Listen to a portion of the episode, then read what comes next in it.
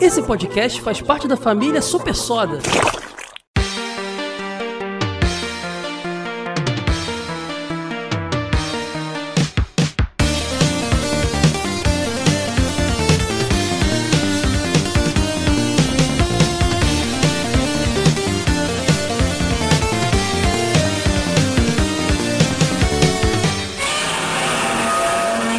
Dinotronic.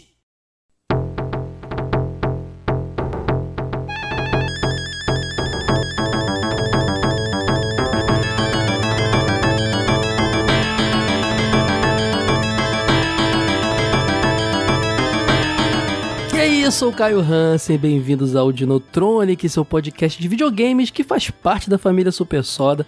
Sempre lembrando que aqui no Super Soda a gente tem três podcasts: o Dinotronic de videogames, o Kare que fala de anime, mangá e tokusatsu, e o Super Soda que fala de desenhos animados, principalmente os mais clássicos. A gente gosta muito de falar dos clássicos aqui. Procura aí no seu pod, aplicativo de podcast favorito, Spotify, seja qual for, pelos nomes Dinotronic, Cara e Super Soda, cada um tem seu feed e lá em supersoda.com.br você tem é, link para tudo que a gente faz, inclusive nosso YouTube, youtube.com barra é, SuperSodaBR, tá rolando um vídeo direto lá, tem muita coisa legal. Nas redes sociais somos o SuperSodaBR e agora para começar esse papo sobre Golden Axe. Infelizmente, meu parceiro Floyd, que estaria aqui presente aqui hoje, não vai poder estar porque está super gripado. Me sinto até culpado. Estive na casa dele recentemente para a Retrocon. É, estive em São Paulo, fui hospedado por ele e todo mundo sabe que até um, umas semanas atrás, os apoiadores pelo menos sabem, eu estava super gripado. Espero que não tenha sido eu o causador da doença do meu amigo Floyd. Floyd, melhora logo aí. Mas o Jeffrey tá aqui, né, Jeffrey? Bem-vindo! Opa, estamos aqui movidos na força da catuaba. Porque, uhum. olha, o episódio de hoje pede isso, viu? Mas melhoras, Floyd. Outro recadinho também, pessoal. Acabamos de sair de julho. Julho foi. Jeffrey, julho foi tumultuado aqui, cara. Foi nossa, nosso nossa campanha do mês de chuva de conteúdo. Teve podcast, todos os podcasts da casa foram semanais durante o mês de julho. Foi uma loucura eu produzindo tudo aqui na correria, já tinha gravado com todos vocês, mas estava na correria. Teve vídeo, dois vídeos no canal todas as semanas. Teve dois vídeos curtos nas redes sociais, lá os shorts, é, reels e TikToks todas as semanas. Teve live semanal, Jeffrey. Foi doideira. Mas valeu a pena. Pra você ver, né? Essa chute de conteúdo aí foi assim, digna de uma torrente mesmo. Olha, inundou de muita cultura, muito conhecimento, muita diversão também. Mas vale a pena, a gente bateu a primeira meta lá no Apoia, apoia.se barra Super Soda, entrem lá se você ainda não apoiou. Sim, o podcast de Nutronic já é oficialmente agora um podcast semanal. Todas as semanas vocês receberão no feed do Dinotronic mais um episódio novo sobre joguinhos. Isso já é uma vitória, essa era a primeira meta do nosso apoia -se. A segunda é que o Care também vire semanal e já temos 72,5% dessa meta batida. Quer dizer, falta pouco para outro podcast semanal, gente. E o, depois vem a terceira meta, que é o Super Soda semanal, e tem outras metas lá, como por, por, exemplo vídeos diários, e tem muita coisa legal, porém, porém vocês precisam ajudar lá em apoia.se barra supersoda. Se você não encontrar nenhum valor lá que encaixe no seu orçamento, tem valores, começa a partir de 8 reais. Mas se não encaixar no seu orçamento, sabe o que você faz? Divulga, que ajuda muito também. Divulga o projeto, divulga o Apoia-se. E tem várias recompensas. Tem grupo, grupo exclusivo de apoiadores. Jeffrey tá lá trocando ideia com o pessoal, né? Jeffrey é um grupo bem bacana. E, inclusive, os, os, integrantes dos podcasts aqui da casa estão lá também, assim como o Jeffrey, para bater papo com vocês. A gente conversa o dia inteiro. Uh, tem podcast exclusivo de apoiadores que vocês já receberam aí, os degustações no mês de julho nos feeds, que é o Super Hype, que é uma coisa bem bacana, a gente batendo papo sobre novidades, o que tá hypado aí no momento, bem legal. Entre outras coisas, até sorteio vai ter, já vou. Em próximos dias farei o so, primeiro sorteio lá para apoiadores da, do valor do sorteio, obviamente. Então é isso, apoia.se barra super soda apoie o projeto para que ele continue crescendo, não só ele continue existindo, mas crescendo, isso que importa. Esse é o grande ex exemplo, o, o, o, Jeffrey. Um podcast da casa já virou semanal. Isso mostra que está funcionando está crescendo o projeto. Exato, já dá um gás pra gente fazer, olha, se esse aqui já é semanal, já exige essa dedicação, então depois, a hora que os três forem semanais, rapaz, vai se prepare, porque aí essa chuva vai de conteúdo agora vai doideira. ser, ó, vai, não, vai ser, ser doideira porque eu tô me precavendo com a edição, que eu vou pagar editor com o apoio, uhum. mas e para gravar? E eu pra gravar, não posso pagar um, uma inteligência artificial para fazer minha voz. eu tô, eu tô. Mas isso aí é, é o amor ao projeto. Vai, vai ser lindo, gente. Apoia lá, apoia.se barra super soda. E agora, Jeffrey, Golden hum. Axe. Golden Axe, cara, olha só. Eu, eu, no Dinotronic eu quero muito falar de uns joguinhos que às vezes eu acho que fica meio largado. O Golden Axe é uma franquia super importante pra, pra, pra SEGA. Vive entrando nas coletâneas dos, dos clássicos do Mega Drive. Mas eu não ouço muitos podcasts sobre o Golden Axe. Inclusive é uma franquia que tá bem largada, né, Jeffrey? A gente teve o retorno do Streets of Rage aí. Todo mundo tá na expectativa de um Golden Axe novo. Pois é, tem até muita gente pensando que quando começou assim ter resultado dos dois primeiros filmes do Sonic, que realmente foi assim, um grande sucesso, uhum. a pessoa já começou a pensar, nossa, então novas franquias da SEGA. E muita gente pensou, nossa, Golden Axe, cara. E a gente para pensar que o enredo do game daria um excelente filme. Mas é, é aquela coisa, sabe? A gente parece uma franquia tão querida e tão largada, né? Poxa, parece que mora mais no coração dos fãs do que nos interesses da SEGA. Cara, mas isso acontece com muita coisa da SEGA. Inclusive, eu acho que o maior clássico da história da SEGA é um dos jogos mais esquecidos, que é o Ristar, né? Eu tinha que fazer minha menção aqui. não posso fazer episódio de Mega Drive sem falar do Rista. Mas o Golden Axe, ele, ele tem uma importância muito grande. Ele provavelmente foi um dos primeiros. E aí eu vou dizer sim, tá, gente? Beat'em up, tá? Porque esse, esse conceito de hack and slash é uma coisa posterior. E, sinceramente, eu acho que se encaixa muito mais a outros jogos do que ao, ao, ao, ao, ao Golden Axe. A gente vai falar já já disso. Hum. Mas eu acho que foi um dos primeiros beat'em da minha vida, cara. Porque eu era pequeno, já tinha jogado com certeza Double Dragon no arcade. Uh, mas aí eu tive o Master System, né? E eu joguei o Golden Axe do Master System. E depois eu tive o Mega Drive. E quando eu tive o Mega Drive, aluguei Golden Axe e também tive aquele cartuchinho de 6 jogos, o Six Pack famoso do Mega Drive. Tive o de 10 jogos também, que também trazia Golden Axe. Então, é, junto com o Streets of Rage ali, foram os primeiros beat'em ups. O Final Fight também emprestado no Super Nintendo na casa de amigo, assim. Tá entre os primeiros, cara. Uhum. É, o meu, enfim, pode não ser o primeiro, mas está entre os primeiros, porque Sim. realmente meu, os meus dois primeiros foram na sequência Final Fight e, Cap, e Capitão Comando, né? Porque eu conheci ambos é no verdade, ano de 90. É Isso, ambos no ano de 91. Mas eu acredito que o próximo, logo na sequência, deve ter sido talvez Godex, porque eu me lembro até que eu conheci isso num barzinho, né? Muito próximo à minha escola, onde eu tinha visto aqui. Eu pensei, nossa, eu falei, é tipo um Final Fight com, com bárbaros, que da hora. E, e ele era assim bem mais dinâmico, porque de toda forma, assim, tirando o Capitão Comando que já tinha uma movimentação um pouco mais arrojada, tinha uma gama de movimentos melhor e os personagens até corriam, é, o, o, Golden Axe já tinha toda essa dinâmica. Ele era um jogo bastante ágil também. E eu Sim. fiquei encantado logo de primeira, assim.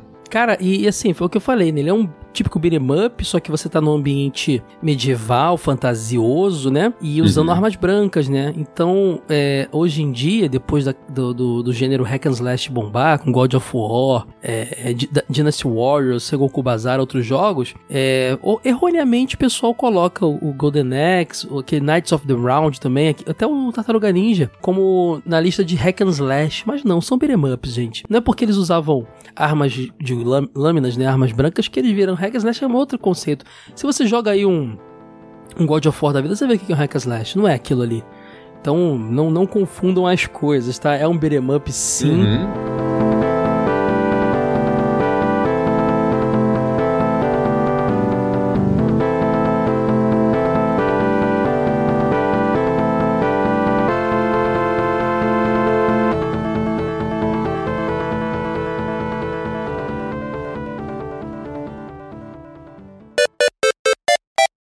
Dinotronic!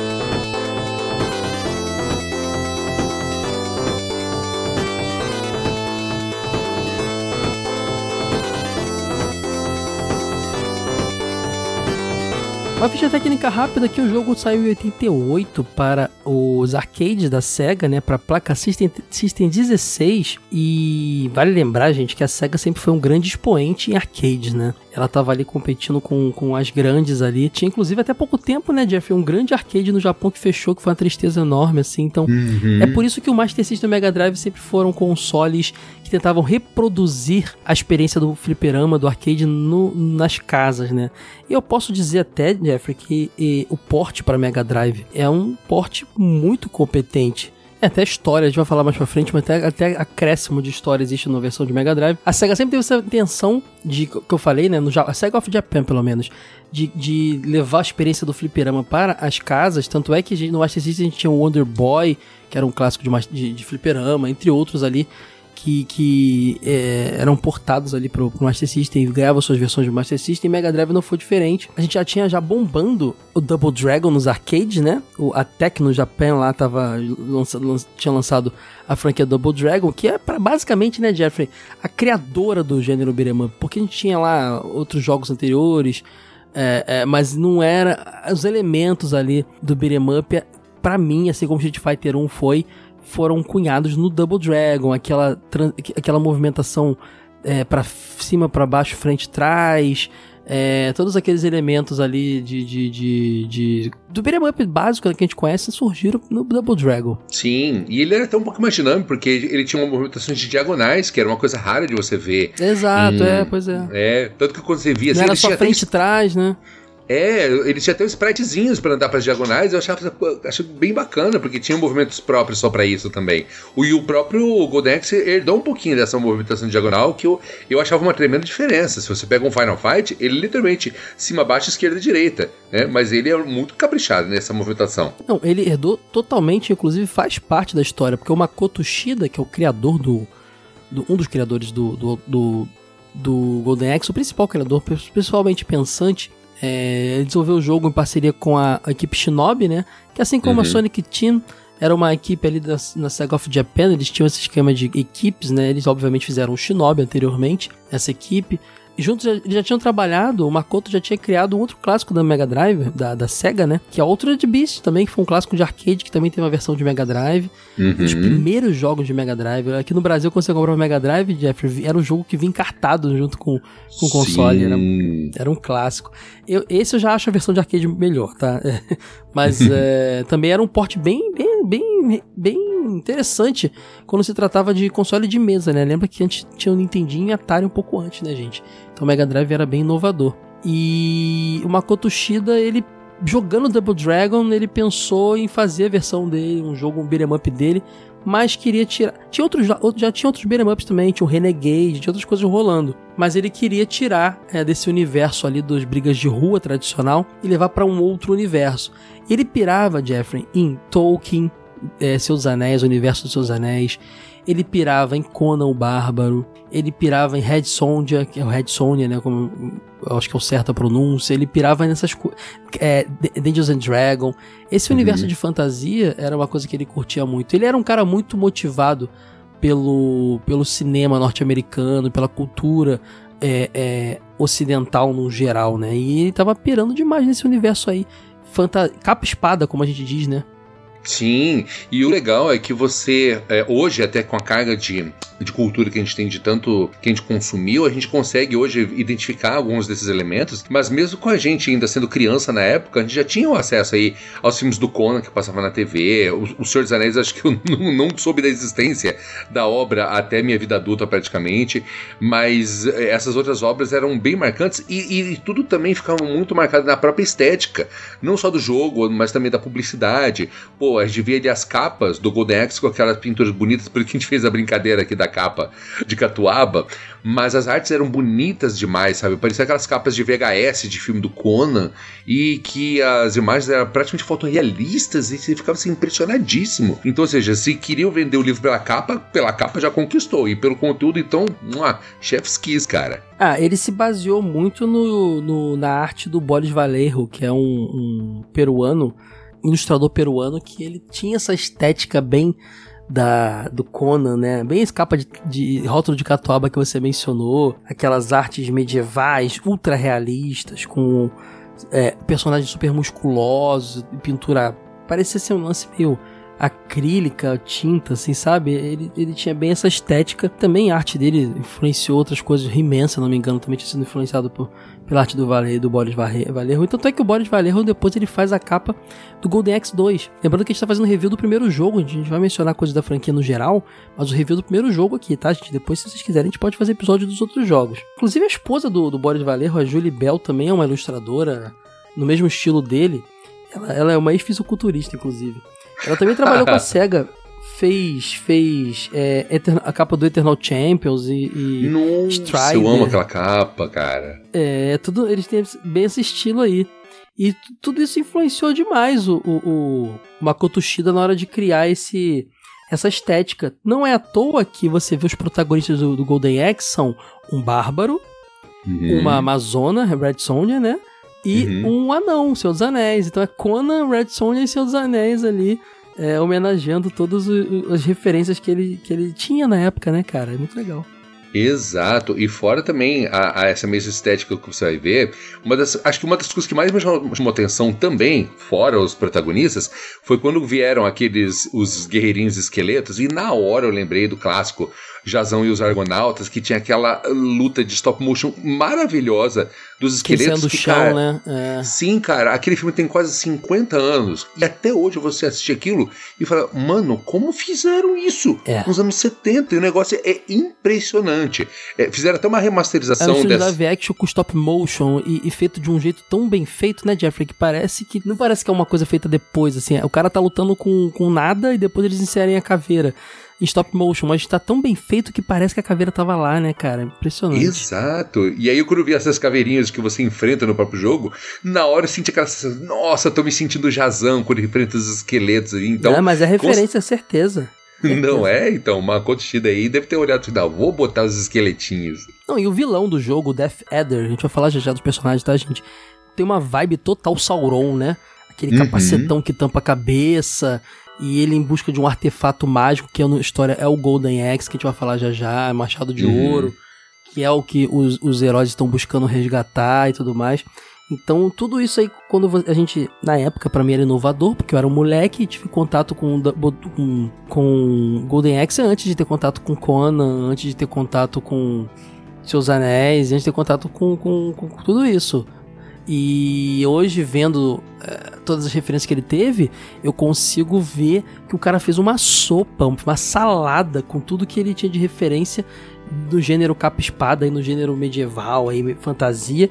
E ficou super interessante, cara. Eu acho demais o, o Double Ó, oh, tu se vê com o Double Dragon, o Golden Axe merecia demais um filme, Jeffrey. Imagina um filme uhum. live action de Golden Axe. Seria demais. Nossa, seria maravilhoso, cara. É aquela definição do massa velho, cara. Ele tem ali tudo que um jogo massa velho tem que ter.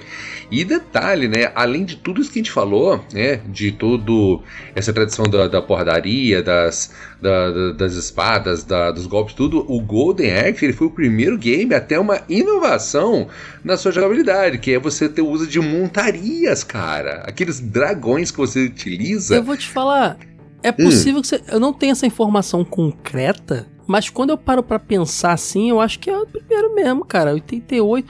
É, é, quando você para pra pensar 89, eu falei 88, né, mas é 89 o lançamento do jogo, é, quando você para pra, pra pensar na época que o jogo tava rolando, porque depois teve ali o o Adventure Island, né? Mais pra frente, uhum. bem mais pra frente. Não, bem, bem não, um pouco mais pra frente teve aí o Super Mario World com o Yoshi, né?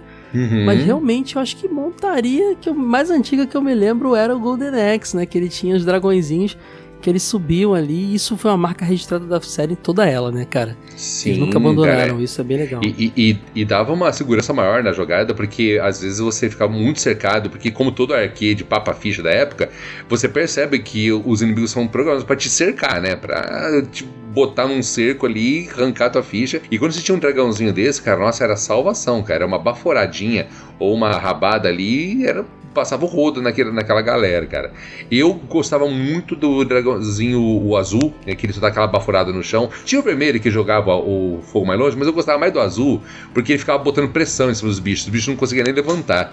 Antes da gente continuar falando disso, vamos falar dos personagens da história, porque vamos. É, é simples, é, é, bem, é bem rasinho, porque como, como um bom como um bom jogo da época era, né? Mas, mas, tem, mas tem uns detalhes interessantes. A gente tem na história, a gente começa o jogo com opção de três personagens para escolher e já vale mencionar, Jeffrey, a tela de seleção de personagem, uma das mais antológicas dos videogames, né, cara? Aquela Sim. caveirona. Com as duas mãos abertas e os personagens girando assim pra você escolher, cara. Muito legal. Cara, é muito legal mesmo, porque você fica olhando assim, o início da minha jornada é aqui já começa com um negócio tenebroso, cara. E detalhe, tem até uma. Acho que vale ressaltar que tem umas diferenças da versão japonesa para a versão americana, que essa tela aí tem até umas gotas de sangue pingando na tela, assim, nessa hora da caveira. Então, na versão americana, como é assim, tiraram, mais family friendly, tiraram para não assustar as criancinhas, né? Exatamente. E você vê que lá que tem duas mãos da caveira, dá pra jogar multiplayer, né? A ideia uhum. dele sempre foi que desse pra escolher mais de dois personagens, afinal de contas tem três protagonistas.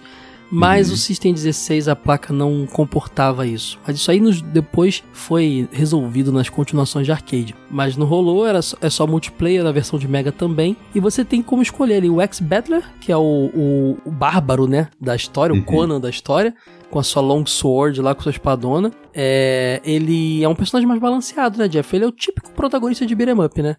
Ele uhum. é o uhum. balanceado em velocidade, alcance, força, ele é o mais neutrão ali dos três. Você tem o, o Dilius Thunderhead. Ah, não, detalhe, esqueci de falar. A magia dele, a gente vai falar das magias já já, é, são da, é, do elemento terra. Então, sempre envolvem explosões e, e, e, lava vulcânica, essas paradas assim. A gente tem o Dilius Thunderhead, que é o, o, anão, né, da história, que apesar de ser um anão, Jeff, na hora do gameplay, ele é o tamanho dos inimigos ali. De, de, ou todo mundo é anão, ou ele é um anão meio grande, né? Mas tudo bem. É, é, é, porque o anão é mais pela raça, né? Porque o, a gente tem muito essa. É, o termo que é, inclusive, até bastante pejorativo, de usado para anão para pessoas com nanismo, né? Mas quando ele usa o termo anão, ele vem do dwarf, né? Que é o termo cunhado pelo Tolkien para a raça dos anões, que de fato eles possuem uma estatura menor em termos de altura, mas eles são bem troncudos, são extremamente fortes. Então, ou seja, ele basicamente é um, sei lá, um homem de um ele metro é o tanque, e né? meio. Ele é o fortão. É, exatamente. Ele pode ter, assim, pouca estatura, mas ele tem muita força física também. Então, isso é, e, pelo, e pela arma dele ser um machado, o alcance dele também é bem grande. É, ele tem, ele tem menos velocidade, né? Mas ele tem mais resistência, mais, mais impacto, né? Era o que eu uhum. jogava, Jeffrey, adorava ele. E ó, já deixa a dica aqui, Jeffrey, você deveria fazer um cosplay do Dilius, hein, cara? mas acho que eu sou muito grande para fazer o Dilius, cara, porque eu tenho 1,82m de altura.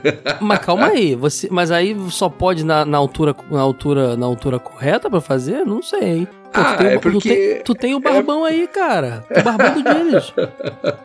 Ah, mas é que eu, eu, não vou conseguir passar muito por anão, meu. Eu teria que ter muito jogo de câmera para fazer eu parecer um anão. Anda, anda do meu lado que você consegue. É, mais ou menos isso, né? E, é... e, aí, continuando, como o próprio sobrenome do Dilius também sugere, né? Ele também tem magias e as magias dele são baseadas em eletricidade, né? Então ele é... evoca os trovões do céu aí, olha, faz um estrago trovãozão bom. lá. É legal demais.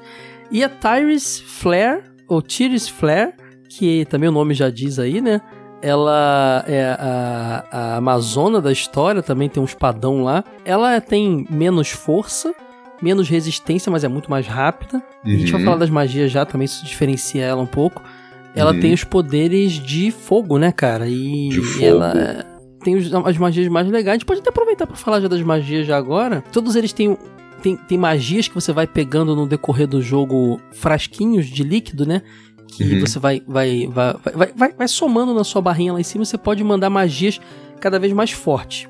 Uhum. Existe uma espécie de tabela, né, Jeffrey? É, tanto, tipo, por exemplo, tem personagem que dois frasquinhos é magia, é magia 1, um, é mais 3 é magia 2, assim, e assim vai para determinar os níveis de força de cada magia. O X-Battler é o que tem o mais mediano ali, as suas magias. O Dilius tem as magias mais fracas, né? É, ele não chega a ter um nível muito alto. E a Tyrus, a Tyrus, ela tem uma magia muito. Ela, você consegue pegar até seis é, barrinhas da, da, da, tabelinha lá. E, a, e, as magias vão evoluindo de força e esteticamente vão mudando também, né, Jeffrey? E a dela, a última magia dela é muito maneira, porque simplesmente desce um cabeção de dragão cinzento e cospe fogo em cima de todo mundo. Eu achava Sim. demais. É, não, o poder, o poder mágico da Tyrius é, é, absurdo mesmo, sabe? Ele vai a tela mesmo. Desde a mais básica já chama bastante atenção, mas aquela cabeça de dragão que sai assim, limpando tudo, é assim, cara, é até uma cena antológica, cara. Já fica a dica quando fizerem a, a versão cinematográfica, tem que ter essa cena, viu? é, porque o macete do jogo é guardar o máximo de frasquinho, frasquinho, frasquinho, frasquinho, frasquinho né? É. Possível para usar no, no chefe, principalmente o chefe final. E a Tyrus, quando você guarda o final, aquele dragãozão faz uma limpa bonita na tela, Jeffrey. Exato. Eu gostava bastante de jogar com a, com a, com a Tears, porque além dela ter esse, esse nível bastante grande de magia, é, eu gostava muito da voadora dela, porque é, quando você corre com o personagem, quando você dá, aperta o ataque, ele pode dar uma. No caso, acho que o, o Expert dá uma ombrada, o Diz vai uma cabeçada, mas a Tears, ela vai numa voadora, tipo do Liu Kang no Mortal Kombat, que cruza a tela praticamente. Então eu gostava muito uhum. de jogar com ela, porque era muito fácil derrubar os inimigos. Se você parte já numa voadora assim, o inimigo mesmo que vai de encontrão, ele perde para ela. Então ela tinha uma prioridade muito grande. Então por isso que eu gostava mais de jogar com a Tears por conta disso. A magia e a voadora dela, que era excelente. Assim como tanto o arcade quanto o Mega Drive, né? A gente tinha três botões de ataque, né? E era o pra pular, o pra dar porrada e o de chamar magia. E como você uhum. falou, Jeff, dá dois toquinhos pra frente com o de porrada, eles davam essa ombrada, esse, essa, essa, essa golpeada aí na, uhum. no, no, inimigo, né? É bem simples, né, cara? Um beat'em up bem, bem simples, bem divertido. Acho que só muda um pouco a dinâmica quando você pega a montaria mesmo, que aí você tem é, um golpe diferenciado ali, mas na, na, na base o jogo é isso o tempo inteiro, né? Sim. E eu gostava muito do combo, que o combo também era muito engraçado, que tinha desde o combo rapidão que derrubava, até aquele combo, cara, que eu falo que era o combo da humilhação, que ele dava uma espadada, espadada, duas coronhadas na cabeça do cara e depois uma bicuda. Eu achava muito engraçado Ou quando então ele fazia ele isso. agarrava e jogava também, né? Isso, e isso era uma estratégia bem bacana de você fazer nos cenários, porque esse é um jogo que tem muito cenário de abismo. Então, determinadas horas, tem horas que você consegue derrotar inimigo sem fazer nada. Você meio começa a andar para baixo e o bicho ele começa a acompanhar o teu passo, só que ele não tá vendo que ele tá indo na direção do abismo. E ele pode cair, ou se ele fica muito de costas para um abismo, você vai na voadora e você empurra ele, mas qual o risco? Você também cair no abismo, assim como o agarrão pega e joga, então é, tem até um certo elemento de estratégia aí também, sabe? Exatamente. E a gente falou das montarias, cara, é, vale mencionar agora um pouquinho elas, porque eu vou deixar mais legal pro final, tá, Jeff? Você sabe, até sabe qual é, né? Uhum. A gente tem os dois dragõezinhos que você mencionou no início, um dragão azul e um dragão uhum. vermelho. Há quem diga que isso é uma referência a Double Dragon, já que era um jogo que influenciou o Makoto, né? A diferença é que o, o, o dragãozinho azul. Vê se eu tô errando. O dragãozinho azul hum. cospe a bola de fogo, certo? Não, é o vermelho. O vermelho cospe é o vermelho. a bola de fogo que cruza a tela. E o azul ele dá uma baforada no, no chão, assim. É, que pega quem tá mais perto, assim. Uhum. E assim, deu, uma, deu pegou a montaria, tomou um golpezinho, tu cai dela, o inimigo pode subir em cima. Pelo menos não os menores, né? Os mais grandões não. E depois, se não me engano, de três porradas a montaria sai correndo. Então. É. Tem essa questão aí, né? Isso. E tem a montaria mais legal, que é a Chicken Leg, que é um personagem super diferente do, do, do, do sei lá, é uma galinha com duas patas, um rabão é, é, é, muito difícil descrever Chicken Leg assim. Não tem braços, não tem nada. Ela tem uma curiosidade, ela aparece a primeira vez no Golden. no Altered Beast. Ela é o inimigo, um dos inimigos que você luta, cara. Ela aparece até na tela de inicial do jogo, lá naquelas. naquelas. como fossem as pinturas na parede, assim. Uhum. E eles re requentando aí, já que eles é, o Makoto era o cara do, do Altered Beast, ele requentando o personagem aí, que virou antológico no, no, no Mega Drive. Apareceu uhum. em vários outros jogos, Sega Gaga, que é uma, é uma homenagem à, à Sega. Aparece, se eu não me engano, também na, no Shenmue, que tem, tem uma das quests do Shenmue é você pegar gachapons pelo Japão, né? E um gachapon que tem é, é a, é a Chicken Leg, tem o Rista também, curiosamente, falando o Alex Kidd, entre outros, assim. Virou um personagem muito interessante. O golpe dela é uma rabada, né? Ela dá uma volta assim, dá uma rabada. Dos três montarias, a que eu mais gosto é, é a Chicken Leg. É, ela passa um rodão mesmo e é bom que ela ajuda, porque como a, máquina te cerca muito, então ela é bom para meio que livrar um pouquinho. Porque os outros dragões, como eles ficam muito tempo dando a, a baforada, ele fica um pouquinho vulnerável se você for pego por trás. A Tingleg não, ela tem essa vantagem dessa rabada e ela já fica pronta para andar, fugir, então ela tem esse, a vantagem da agilidade. Não, e ela ajuda muito também, porque agora a gente pode até mencionar outro detalhe do jogo legal, tem os gnominhos, né, cara, que seriam tipo os hobbits da história, que eles aparecem tanto no no, no decorrer das fases, quanto em fases é, trans, em, em, em, momentos entre fase e outra, né? Que eles estão lá para roubar os seus vidrinhos de magia, ou você pode simplesmente bater neles e pegar mais vidrinhos de magia. É eles que te dão, que eles, eles que dropam a magia para você. Os azuis dropam magia e os verdinhos dropam comida, né? Que tem lá como bom beat'em up, um pedaço de carne com ossão lá é o que te enche o teu o teu, o teu, o teu sangue lá, tua, tua, tua, energia. O Chicken Leg é o mais fácil de derrubar esse bichinho, porque o, o dragãozinho, cara, quando você tá na montaria, é difícil acertar os gnomos, cara. Porque eles são uhum. rápidos, eles correm a fase toda. É muito difícil acertar esse gnominho, dá raiva, Jeffrey. É muito é, chato. E você fala assim: não, eu preciso deixar aqui meu, meu nível de magia alto pra chegar no chefe. E aí vai o bichinho anda pra cima, pra baixo, era mó difícil. Mas com a Chicken Leg é bem mais tranquilo de conseguir encher as garrafinhas de mana. Sim, sim, cara. É mana. Mana é o termo correto pra usar. Bom, mana, bom, bom termo. Como uhum. eu falei, né? No decorrer da fase, esses bichinhos aparecem. E também tem aqueles momentos engraçados entre uma fase e outra que você aparece dormindo em volta de uma fogueira, né? E eles uhum. vêm para roubar a, as, suas, as suas magias. Então, na verdade, se você demora, Jeffrey, você não só deixa de ganhar magia nova, como você pode perder. e aí, cara, tudo que, você, tudo que você guardou para enfrentar o chefão no final, você perde, cara. Joguinho intenso. É verdade. Então a gente tem que ver quem que vai sair no prejuízo, se é a gente ou se eles, né? Exatamente.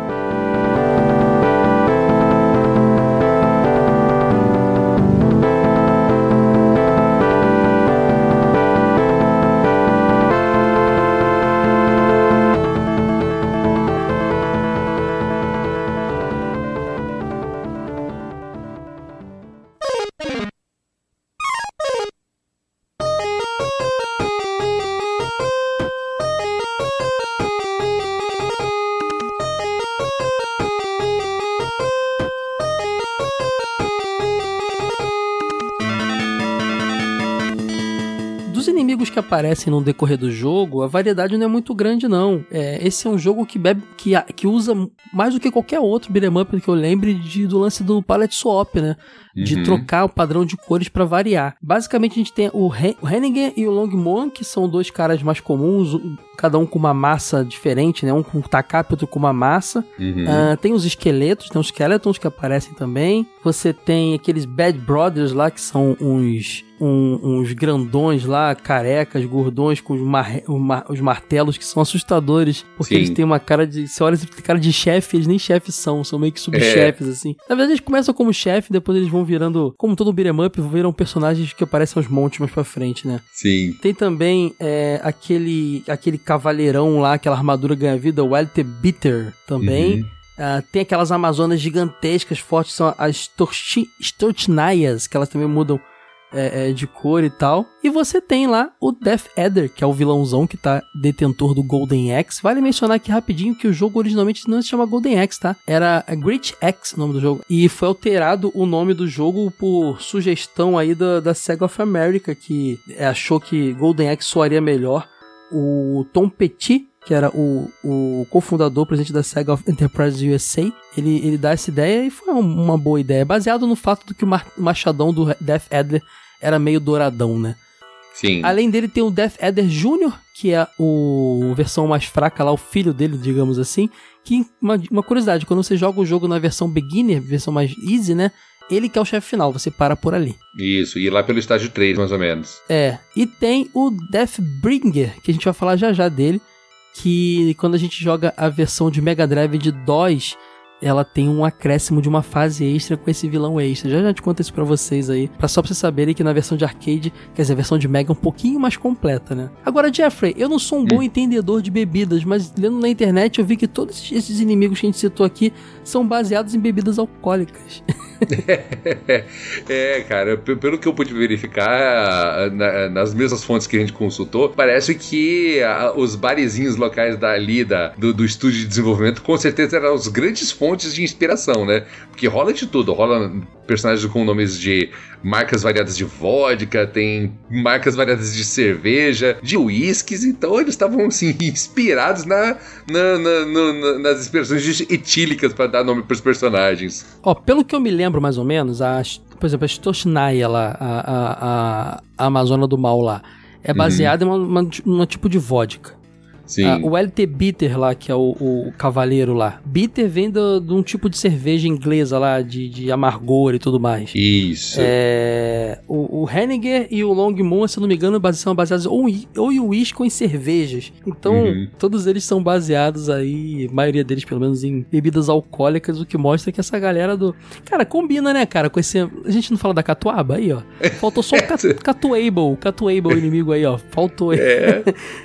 Cara, vocês verem que a brincadeira da catuaba não, não, se restringe só a nossa zoeira no Brasil. Tem bebida alcoólica envolvida em Golden Axe até na sua origem. Pois é, então estavam inspirados mesmo. Essa tive uma ideia aqui, meu amigo. Ah, e um outro inimigo que a gente também não mencionou, que embora ainda assim seja um palette swap, mas é um inimigo que aparece em condições bem específicas, que são os esqueletos negros.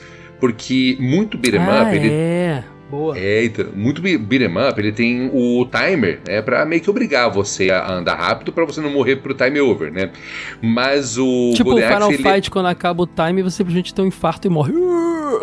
Exatamente. sem, sem muita explicação. Exato.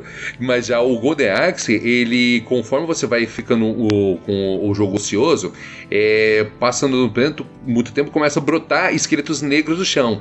E aí, a cada minuto que você fica sem fazer nada, brota um novo esqueleto. Então chega uma hora que a tela pode dois. ficar. É de dois em dois. dois em é dois. de dois em dois, né?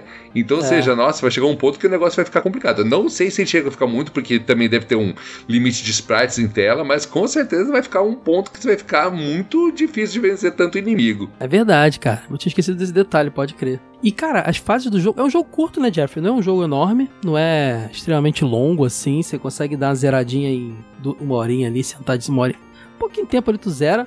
É, uhum. Detalhe que tem uma animação muito legal do jogo. Ah, tem uma animação que a gente não mencionou, Jeffrey, também, além do lance do sangue lá pingando. Na hum. versão de arcade japonesa tem uma cena de uma decapitação na, na intro do jogo que foi tirada da versão americana também. Não sei se você lembra. Sim, é, eu lembro. Tá rolando aí. Uhum. O cara, o, o, o, o, o X corta a cabeça do inimigo lá, isso não tem na versão americana. Mas tem Sim. uma animação muito legal entre as fases, que é um mapinha, tipo um pergaminho, né, desenhado, e você vê uma, uma, um desenho como se fosse uma canetinha desenhando o caminho, assim, desenhando todos os lugares que ele passa, assim. É aquilo que eu sempre menciono. Retro gamer adora um mapinha, Jeffrey. Ah, Nosso sim. tesão é mapinha. Não sei explicar por que, que a gente gosta do mapinha, mas tem mapinha a gente gosta. Uhum. E esse uhum. jogo tem um dos mapinhas mais icônicos, um dos mapinhas mais icônicos de todos. É, a gente tem ali a primeiro e segundo stages, que é o Wilderness, que é um, a terra inicial ali da história do jogo.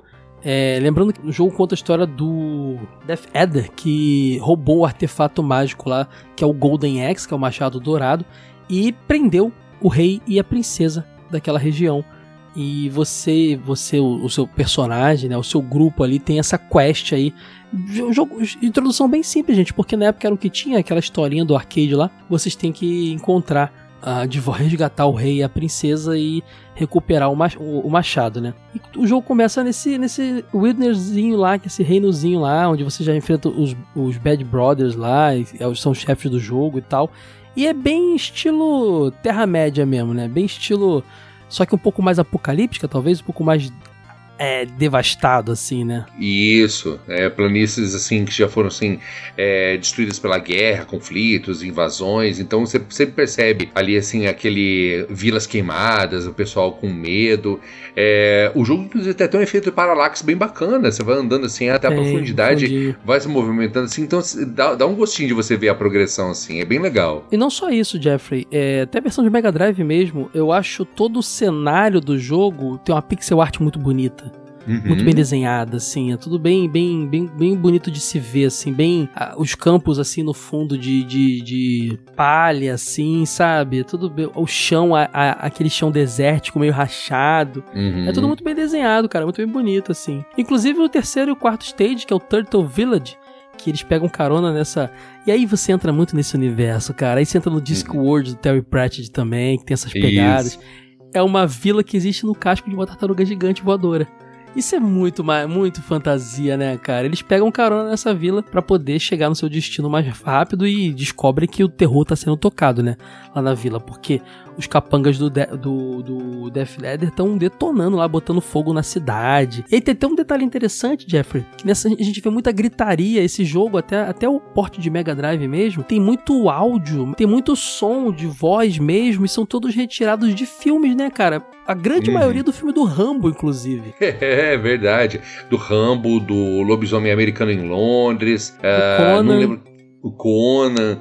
E, então, realmente era Eu acho que é aquela coisa, sabe? A gente, o pessoal fala assim que você consegue fazer muito com pouco. Então, diferente de hoje que você consegue ter assim bibliotecas de som bastante assim vastas para você procurar, algumas pagas, outras não, outras simplesmente surpiadas, digamos assim. Ali com certeza ele falou: "Ó, oh, eu tô, tô, com, sei lá, um VHS do Cono aqui, vamos extrair uns, uns gritos aqui, vamos fazer uma alteração". É. Ninguém vai reparar. E ficava comprimido, é, até, até ficava. Um grito parecia mais um, um chiado às vezes, sabe? É bem, uhum. bem parecido com o que rolou no, no, no Altered Beast anteriormente também. Sim. E, e assim, a versão de arcade tem mais vozes do que a de Mega. A de Mega tem menos. Tem mais, a de Mega tem mais os gritos mesmo do Rambo lá. Uhum. Mas jogando Google, no YouTube, vou tentar botar aqui no post também, tem uns vídeos que, onde as pessoas colocam é, comparativos e eles acham exatamente a cena dos filmes que, onde cada grito foi tirado, assim. Os caras fizeram esse, esse trabalho, Jeffrey. É isso aí, a criatividade é a mãe da invenção. Exatamente. Tem o, o quinto e sexto stage lá, que é a, a, a, cidade invadida lá, né? Que aí você é, desceu da tartaruga e tem que, aí, tem, aí que bicho pega, tem que enfrentar o cavaleiro lá, o Bitter. Tem, já começa a ficar mais pesadinho o jogo, mais complexo, né? Uhum. E aí você tem também o estágio 7 e 8, fase da, da águia, né, cara? Que você Sim. sobe numa águia. Isso é muito Tolkien, né? Lembra das águias do, do Gandalf Lembro. lá? É uhum. muito Tolkien. Então, assim, e essas, tanto a fase da tartaruga quanto da águia, enquanto você tá andando em cima deles, você vê o olhinho, você vê uhum. a, a, os elementos na versão de arcade são até animados, na versão de Mega são estáticos. Por isso que eu sempre achei que não eram águias e tartarugas de verdade. Achava que era algo de pedra, sabe? Voador, assim. Mas quando você joga a versão de arcade, você vê que estão vivos, né? Inclusive a fase da, a, da águia, você vê as penas ao fundo, assim. É, isso é verdade. E esses são também são dois estádios também ricos em, em abismos, né? Então, ou seja, você Sim. corre altos riscos de cair do cenário, mas da mesma forma os inimigos também. Então é aí que você. Esses são os dois estádios que a gente coloca, coloca um pouco mais de estratégia na hora de jogar. E dá pra fazer uns olés nos inimigos, Jeff. Pra você ficar. Quando ele vem bater você, tu sai e ele cai, assim. É muito Nossa, engraçado. fiz muito isso. Da mesma forma que também fizeram muito comigo também. Depois você tem no, o nono estágio, que é o, o castelo do Death Adder, né? Que aí você enfrenta todos os chefes que você enfrentou até agora de novo com Pilot Swap, como se fossem capangas. Um clássico do beat'em up também, né? Sim. Eu acho que esse beat'em up só, só perde por uma coisa, ele só não tem um clássico, que é a fase do elevador. De resto, ele tem todos os clássicos do beat'em up. Ah, é verdade, né? Porque realmente, por conta da época, ficaria difícil ter, mas realmente, só faltou isso pra, pra cumprir toda a cartela do Bom Beat'em Up. Você tem mais dois stages, né? No, na versão de Mega Drive, né? E de DOS também, que é o Stage 7 e o Stage 8, onde você descobre no final, quando você, no Stage 6, 6 você vence o Death Adder, inclusive na versão de arcade tem uma animação muito legal, que você está chegando, tem uns cadáveres e do, em cima dos cadáveres tem o capacete do Death Adler e tem o um machado do lado, o Golden Axe. E umas cobras começam a entrar no meio dos cadáveres e aquilo tudo se funde e vira ele, assim. É bem demoníaco, bem grotesco, né? Bem sinistro. Isso mostra que ele realmente é a morte em pessoa, né? Quando você zera essa parte, você termina, né? o rei e a princesa te agradecem e tudo mais, mas eles contam que sempre acharam que o Death, o Death Adder estava, na verdade, sendo manipulado por alguém. E que ele vivia entrando num portão, num portal que tinha lá e voltava dando várias ordens e tal. Então é, é aí que vocês entram, a gente entra no portão lá também que eles falam. E aí tem os, os dois stages novos, que eu só tenho na versão de Mega e de DOS. E no final você enfrenta o Deathbringer, que é o uhum. grande inimigo por trás, que é um palette swap do Death, do, do Death Adder, na verdade. Só que com a pele verde, armadura rosada, roxa assim. E é pesada a luta, cara. Mas eu acho legal ter essa, essa versão de Mega. Se ele tá sentado no trono, assim, todo tirando onda, assim. É bem legal esse final. É, e fora que também ele tinha um nível de dificuldade muito grande por dois motivos. Primeiro, porque ele estava sempre acompanhado de dois esqueletos, então por mais que você matasse esqueleto, ele na hora evocava um novo, então nunca ficava sem os esqueletos para ajudar saco, da... é, Nossa, um saco. Então, atacar os esqueletos era até perda de tempo. Só que, nossa, o segundo fator de dificuldade vinha pelo fato de que até então você só estava enfrentando o bicho que debatia fisicamente. Já o Death Adder e o Deathbringer, esse não, eles usavam magia igual a gente. Então, se você caísse, nossa, ele mandava aquela magia no chão, te pegava onde você tava e era um sufoco para conseguir escapar das magias dele, que tirava um talo de life bem grande. Então ali o nível de, nível de dificuldade estava assim já digno de um boss final mesmo. E aí depois que você termina a história, você tem todo a conclusão, Vale mencionar que a versão de arcade tem um final diferente, né, Jeff? Na, no, no ending do jogo, ele zoa com a tua cara, porque se na versão de, de Mega Drive você tem um final típico lá mostrando os personagens concluindo suas sua jornada. Na versão de Mega mostra que no tempo inteiro você era uns garotinhos jogando um fliperama. Aí tem um cenário bonitinho com várias referências a vários arcades diferentes da SEGA. É um típico fliperama da, da, da SEGA, né? E os uhum. inimigos tudo começam a pular para fora da, do, do, do, da máquina e derruba os molequinhos no chão e sai correndo pra rua e os nossos protagonistas vão atrás dele no final virou zoeira, né? A versão de, mega, de, de arcade do coisa. Eu, eu, acho que isso é bem típico do, do, do humor do Makoto Shida, porque ele já tinha aprontado uma dessa aí também no Altered Beast, e quando, quando você zera a versão do arcade, é, o final ele é zoado. É, é, todos os monstros começam a tirar suas fantasias, que mostra que era uma produção de TV, e tá todo mundo suando, então é como se fosse ali uma gravação de, de um filme. Então, a hora que eu vi esse na Golden Axe, ah, você repetiu a piada, gostei, gostei, manda mais. Tu vê que é uma piada interna dessa equipe que trabalhou nos dois jogos, né, cara? São várias e... referências. Cara, o Golden Axe é quase um, um universo compartilhado de Altered Beast, se você parar pra pensar, né? E eles é são verdade. similares mesmo. São. E também vale mencionar que, assim, da, da, também a gente falou muito das diferenças americana e japonesa. Nessa versão, em ambas as versões, quando você derrota o, o Death Adder e o Bringer, o machado cai no peito dele. Mas na versão japonesa, você vê o sangue jorrando quando o machado finca no peito dele. Ah, é, ele roda, roda, roda e cai em cima dele mesmo, pode crer.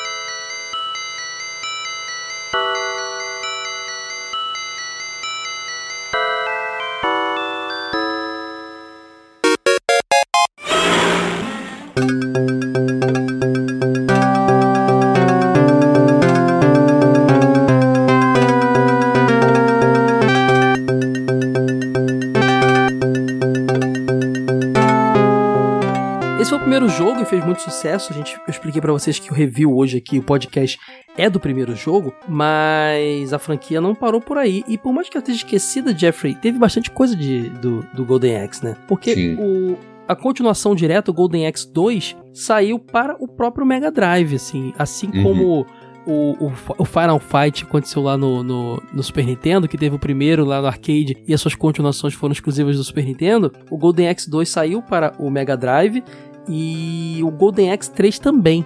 Então tipo, uhum. teve essas duas continuações, inclusive o Golden Axe 3 só saiu no, no Oriente, na, na Ásia, né? E depois ele, ele saiu naquela Sega Channel, tá ligado? Que foi um serviço meio de internet, entre aspas, que rolou. Alguns jogos no, no América do Norte nunca viram a mídia física, né? O Golden uhum. Axe 3, o Pulseman, entre outros jogos aí, eles foram exclusivos desse Sega Channel aí. Então aconteceu isso. O Master System teve o, o Golden Axe também, o primeiro, né? O, o porte do primeiro, que é um porte bem, bem honesto. A diferença uhum. é que você só pode escolher o, o, o X, né? E, mas você pode. Não tem os outros dois personagens, mas você pode escolher qual tipo de magia ele vai ter. Se ele vai ser de fogo, terra ou de é, trovão, né?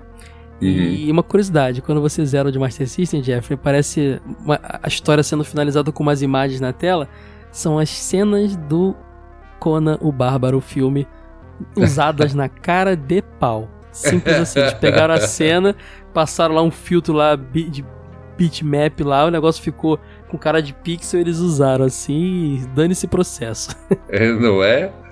Os advogados não estavam tão espertos, então. Eu lembro que eu tinha jogado esse Golden Axe de Master na casa de um amigo, né? Quando eu tinha Master System. E aí, uma vez eu fui alugar, Jeffrey. É, hum. E eu vi lá ele para alugar e aluguei e fiquei decepcionado, porque eu não aluguei ele, na verdade. Existe um outro jogo de Master chamado Golden Axe Warrior, que hoje hum. eu acho muito legal. Mas quando moleque eu odiei. porque ele é a, res a, resposta da SEGA pro The Legend of Zelda, né? Ele é um hum. RPG de ação Uh, bem idêntico ao, em, em, tudo ao, ao The Legend of Zelda, mais bonitinho, porque o Master System tem uma capacidade gráfica melhor. É um jogo muito legal que, na minha opinião, só usa o nome Go, é, Golden Axe para poder vender mais, sabe? Uhum. É, mas eu recomendo que vocês conheçam aí, se você é fã de Zelda, do Nintendinho, jogue o Golden Axe Warrior. Quando o moleque eu não gostei. Aquela visãozinha de cima, aquele bonequinho pequeno, achei não era o que eu esperava. Mas hoje eu acho bem interessante, cara. É bem maneiro. Sim, e, e fora que também, entre outras várias é, estilos que ele abraçou, ele também depois abraçou a moda da época dos jogos de luta, né? E quando saiu o Sega Saturn, saiu o Golden Axe The Duel, que é um, um jogo de luta, né? Com uh, focado no universo de do Golden Axe. Não são os mesmos personagens dos jogos da dos três primeiros Tem jogos, filhos, né? né? Do, Gui, do, do anão e da mulher, assim, eles aparecem os filhos, você- mas... eu acho que o único que tá lá mesmo que é só o Death Adder, mas demais do, o resto são personagens baseados no, no, no elenco, mas não necessariamente assim os mesmos. Mas dá pra perceber É um que é como se fosse assim, um hein? legado. É bonito, É um cara, assim. bonito. Ele é- tem uma pegada SNK, né? Meio Samurai, Samurai Showdown, né? Isso, exatamente, com, com, assim, com gráficos muito coloridos, muito bonitos. Ah, o design dos personagens é maravilhoso, então, ou seja, eu joguei bastante, eu gosto demais desse jogo. Ele saiu pro Sega Saturn, que era um console incrível pra jogo de luta, pro arcade também. E Uhum. ele saiu em 94, pode crer. Em 91 teve um, um jogo pra, pra Game Gear chamado X-Battler, A Legend of Golden Axe, que é um jogo exclusivo do X. Ele é o prota é, a história só é contando a história dele, né? E é um Uhum. jogo que intercala é, RPG, né? Aquela visão de cima, aquele RPGzinho de ação com beat'em upzinho, com lutas beat'em up, assim. Ele mistura as duas coisas. É um jogo bem interessante pra galera que quer conhecer mais a biblioteca do Game Gear. Fica a dica aí, o X-Battler, A Legend of Golden Axe. E se as continuações numeradas aconteceram no, no Mega Drive, Jeffrey, Hum. no arcade ela rolou também. Porque depois, quando saiu a, pla- a placa System 32, saiu o jogo Golden Axe The Revenge of Death Adder. Que ele não é, é- é- Digamos que depois do Golden Axe 1, dois universos paralelos se abriram. Teve o 2, o 3, o Warrior e tudo mais nos consoles. E teve a continuação nos arcades, que é esse aí, The Revenge of Death Adder. Que é um jogo muito bonito, cara. A placa System 32 era muito competente. Você podia jogar com vários. é, quatro- até quatro personagens ao mesmo tempo. Olha. É, ele era um jogo bem, bem interessante. Agora, ele, e ele tinha uns personagens muito doidos, cara. Ele trazia é, um bárbaro também na história, né? Ele Hum. trazia o Gilles, o, o anão, mas ele não era jogável. Ou melhor, ele era. Bom, ele ficava nas costas de um gigante. Isso é legal demais. Você podia, você podia escolher um gigante, e ele tava lá nas costas. Você tinha uma centauro, a mulher centauro, e uma elfa Olha. era bem interessante, é um jogo meio passou batido aí se você tiver condições de. Esse é um jogo que tá meio perdido, tá? Você não consegue jogar oficialmente em lugar nenhum. Se não me engano, você só consegue jogar se você comprar aqueles mini consoles, mini arcades da Sega. Acho que era Astra o nome, que eram os arcades da Sega. No Japão foram vendidos versões mini. Se você compra aquilo, você joga. Tirando isso, você não tem acesso a esse jogo. Então, recomendo mesmo. Emula aí, gente. Vai no Mami lá. Baixa lá Sim. o, o- emula aí o, o System 32 e joga Axe The Revenge of Death Adder, que é bem interessante, o jogo é bem maneiro. Provavelmente deve ter ficado restrito ao Japão, né? Porque eu confesso que eu mesmo nunca tinha visto essa versão. Então eu acho que ele talvez tenha ficado realmente mais é, é exclusivo do no Japão apenas. Pois é. Teve no, no PS2, saiu aquela coletânea Sega Ages 2500, tal, tal, tal, que cada, cada... Eram remakes dos jogos clássicos, né? O Uhum. volume 5 foi do Golden Axe. Teve um remake lá, que é exatamente o primeiro jogo, tudo em 3D. Ele não, não, não- ganhou muito destaque, até porque era uma época que já tinha saído um monte de jogo com gráfico incrível, e ele é bem... Mas ele não é zoado, ah, mas você não gosta de jogo 2D. Não, não é isso. Ele realmente é um jogo meio feio, sabe? Uhum. Se vocês quiserem, eu vou tentar botar aqui no post Sega Age 2500 volume 5 Golden Axe, mas é um, é um remake do, do primeiro jogo. E teve no PS3 e no Xbox 360 o Golden Axe Beast Rider, que é Hum, trazendo o Golden Axe pro universo do Hack and Slash lá do God of War da vida, né? Aham. É, o curioso é que ele é meio que um remake, reboot da história. Ele coloca a Tears como protagonista, mas com visual muito diferente, bem moderno assim. Eu acho o jogo legal, Jeffrey, mas sei, acho que o, o título Golden Axe não foi suficiente pra para vender e nem ele foi um jogo tão chamativo. Ele uhum. na- veio em 2008 lá e assim, assim como veio foi embora, a franquia não teve mais, na- mais nada, né? É, eu acho que ele não conseguiu ter apelo bastante, porque embora você tinha muito recurso na capacidade, mas sei lá, acho que faltava um pouquinho de alma, sabe? Sabe o que eu acho, Jeffrey? Ele não era um, ele não era um, um- um Go- Golden Axe, mudaram muito. Uhum. E ele também não era tão bom quanto um God of War. Então ele É. ficou. Ele, não, ele não, não ganhou nem os nostálgicos nem a molecada, digamos assim. É, é- ficou no é meio termo, né? Exato. A última vez que a gente viu uma coisa de Golden Axe oficialmente foi em 2020, quando teve o aniversário da SEGA. E ela do- deu um monte de jogo de graça na Steam. Um deles era o Golden Axed, que era um, um, um beta, né? Um demo de um jogo que estava sendo feito pela SEGA Austrália, mas a, a, a, o estúdio foi cancelado e o jogo também. E ele era um sucessor espiritual ali, ele era um reboot do Golden Axe em 2D e meio, em 2.5D, né, 2D e meio. Uhum. E o, o problema só é que o jogo foi teve algumas polêmicas, porque ele era um jogo todo quebrado, mas era um, mas era um protótipo, né? O nome é Golden Exad, como se ele tivesse sido machadado, tipo zoando a parada. É. E, e, e, a descrição dele na Steam era meio zoando o jogo. E o criador do jogo lá ficou super revoltado, foi no Twitter, xingou todo mundo e tal. Não dá pra, pra dizer que uma coisa é ruim baseado só no protótipo, né, Jeff? Tinha que ver pronto, né? É sacanagem isso. É, continua, né? se, se você desiste só pelo começo, ah, então você não estava com tão empenhado em fazer um bom trabalho. Segundo o criador, um dos argumentos que eles deram para o jogo não continuar é que ele não, ele não era tão parecido com God of War, era o que eles esperavam. Mas, uhum. pô, já tinha dado ruim no, Gold, no Golden Axe do, do, PS3, que era na pegada do God of War, então eles queriam tentar de novo. Eu não sei quem tá falando a verdade, quem tá mentindo. Fica aí só a curiosidade de que rolou. É, ficou por 24 horas no ar. Quem baixou, baixou. Eu tenho aqui. Quem não baixou, não baixa mais. A não ser na pirataria, talvez tenha como baixar aí, não sei. E depois disso, os personagens só fizeram, assim, breves aparições, né? A última que eu mesmo tive conhecimento foi aquele jogo de gacha de, celulares que era o Sega Heroes, né? Eu cheguei a ver isso. Sega Heroes, sim. É, no canal do Velberan, que você podia jogar com os personagens do Golden Axe, além de outros personagens da Sega também. Mas também foi um jogo que também já foi descontinuado. E isso é uma coisa que eu particularmente sinto um pesar muito grande, porque se você pega, assim, jogos dessa época do Mega Drive, Saturno, Sega CD, de certa forma, a emulação mantém esses jogos vivos, mas esses jogos que surgem, sei lá, para celulares ou para Steam e tudo mais, se você de repente tira do ar, cara, você perde o acesso de, ah, eu vou jogar daqui a 20 anos. Não, porque o jogo não tá mais acessível. Eu acho isso tão ruim, porque é, pô, se você perde um registro histórico de um jogo. É chato isso. É. A gente teve também algumas outras participações. O Guilhos ele aparece no Sega, Sonic and Sega All Star Transformed lá. Ele tem um carrinho também. Hum. É mó legal, Jeffrey. Quando o carrinho voa, ele vira aquela tartaruguinha. Quando ele tá. Não, quando ele, É, acho que é. E quando, depois vira quando águia ele nada também. é a tartaruga e quando ele voa é, é, é, o, é a águia. águia isso. isso. É, exatamente. Tem a referência ali. A gente teve também. É... Tem a pista, né? A pista também tem o, aquela caveirona lá com as mãos abertas, né? Exato. Então, assim, a, e a SEGA se homenageia o tempo inteiro, mas. Bom, a gente teve aí, Jeffrey, é, os filmes do Sonic que deram muito certo, e, e, e, o do Mario também deu, e talvez a SEGA não queira ficar muito atrás da Nintendo. Já, já, já, já foi anunciado o interesse da Nintendo em fazer mais filmes de outras IPs aí. Depois do sucesso do Mario, né? Provavelmente vai ter o Donkey hum. Kong e, e, Zelda e tudo mais. É, teve também aí nos videogames aí o, o Streets of Rage ganhando o quarto jogo, Sonic uhum. Mania resgatando o Sonic 2D, Alex Kidd ganhando jogo novo. Então, assim, acho bem possível que mesmo que a SEGA não faça, talvez uma outra desenvolvedora indie é, se interesse, a SEGA parece bem aberta a liberar suas, suas IPs para essas empresas, né? Então uhum. eu diria aí que eu acho que as, as três franquias que têm mais chances, as quatro franquias que têm mais chances de ganhar coisa aí depois do sucesso dos últimos, seja nós três, né? Seja é, Altered Beast, Golden Axe ou Shinobi, cara. O Richter, uhum. infelizmente, eu não vejo tão cedo alguma coisa de Richter saindo.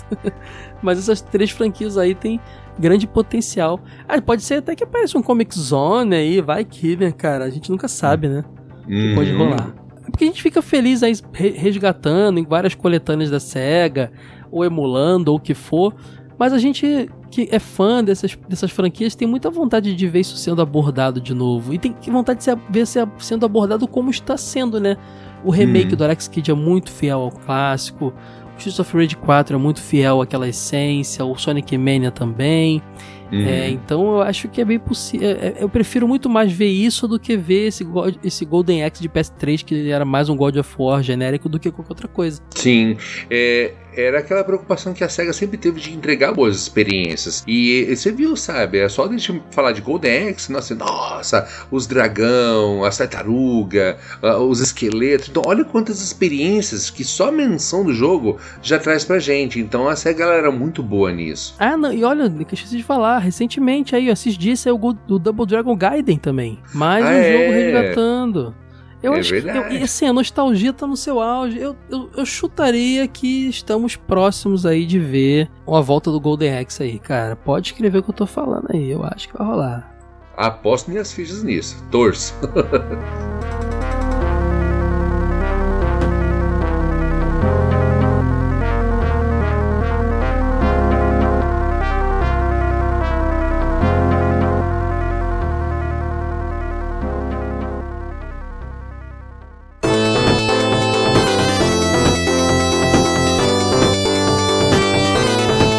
Pessoal, mais um Dinotronic para vocês, agora semanal. Falamos de Golden Axe e eu quero saber o que, que vocês acharam desse episódio. O que, que vocês querem ver aqui agora que é semanal, gente. Pode pedir até joguinho joguinho Série B lá, que saiu só na Coreia do Norte. Sai jogo na Coreia do Norte? Nem sei. Coreia do Sul.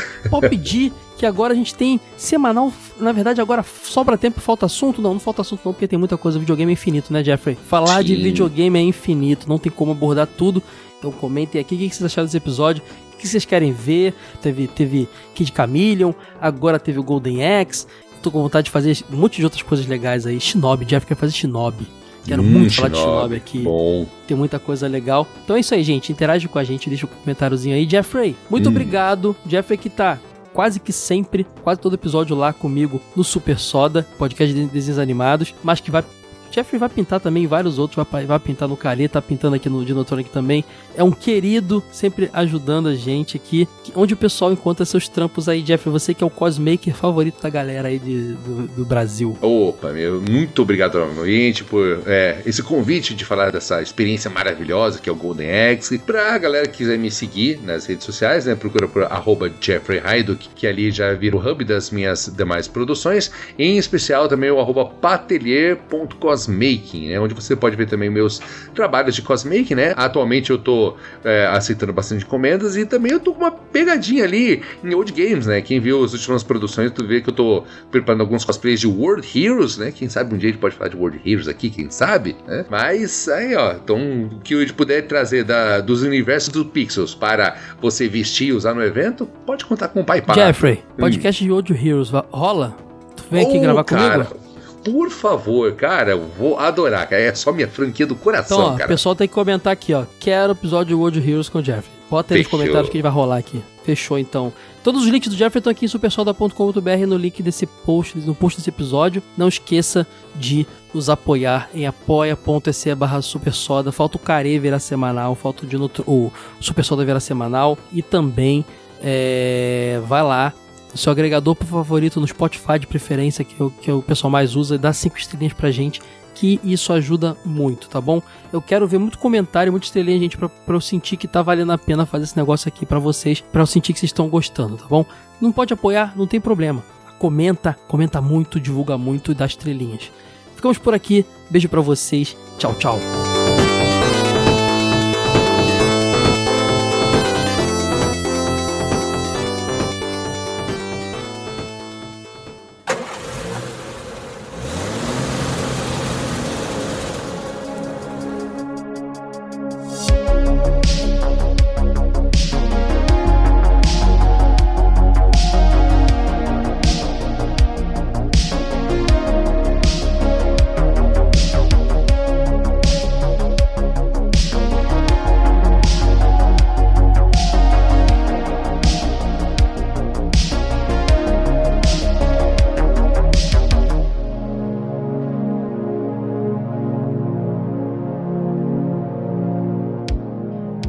Pós-game, esse momento aqui no final do episódio que eu sei que vocês gostam tanto quanto eu.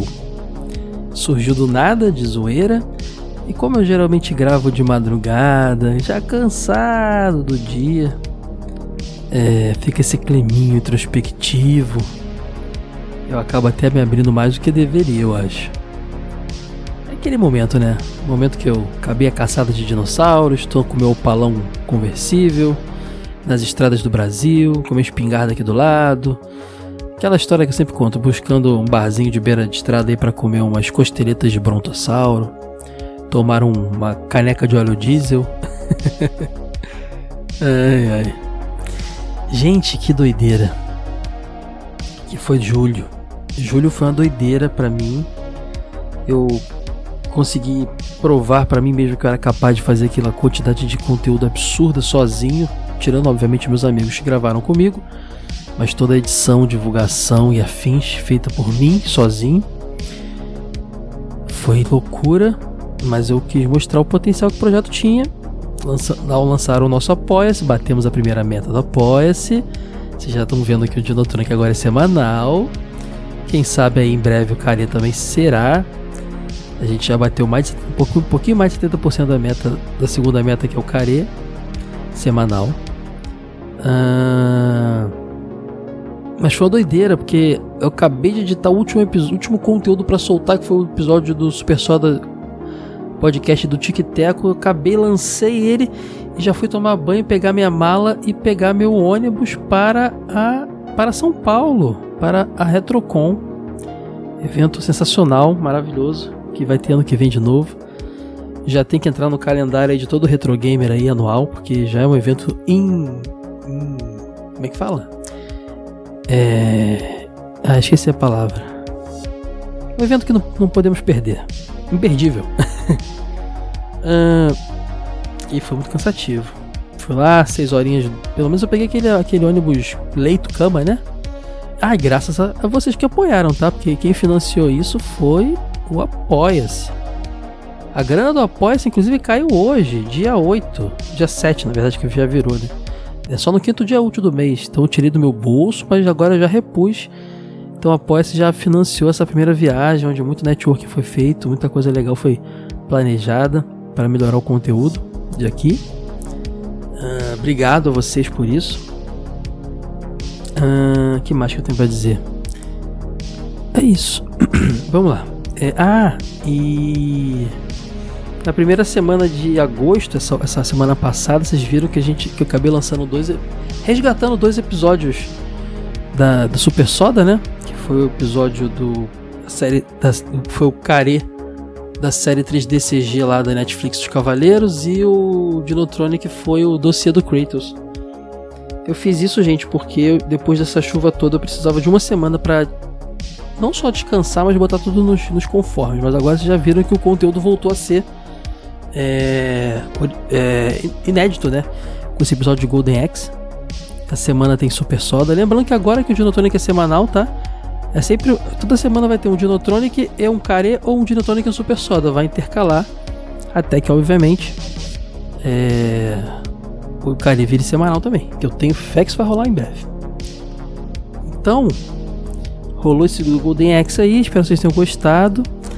Uh, a gente vai ler os feedbacks agora do episódio número 14 de Enduro. E não vamos ler do 15 de do Secrets porque aquele esquema, né? Episódios que são resgatados do Super Soda, da época que o Super Soda era o único podcast da casa. e anime, perdão, e videogame eram tratados lá. Geralmente não tem comentários porque todo mundo já comentou lá. Então só tem comentário do Enduro. É... Só falta um episódio, na verdade. Agora, aquela gaveta secreta lá de episódios para resgatar, que sempre me, me salvava algumas semanas corridas, acabou. Só tem o Cult of the Lamb, que vai sair em breve aí. E aí, daí em diante, vai ser tudo inédito pra caramba. Tem dois episódios aí também que vão sair em breve. Que são episódios que foram gravados ainda na época do Super Soda Super Soda antes do Dinotronic existirem, né? E ficaram guardados para saírem agora. Já vou até dar spoiler. Semana que vem é um deles, que é o episódio do, da série Shaman King, do anime Shaman King de 2021, remake. E um pouquinho mais para frente, talvez eu acho que em setembro, sai um Dinotronic, que era originalmente tinha sido um Super Soda, de Kingdom Hearts para quem curte RPG aí, para quem curte Final Fantasy Disney, episódio bem legal.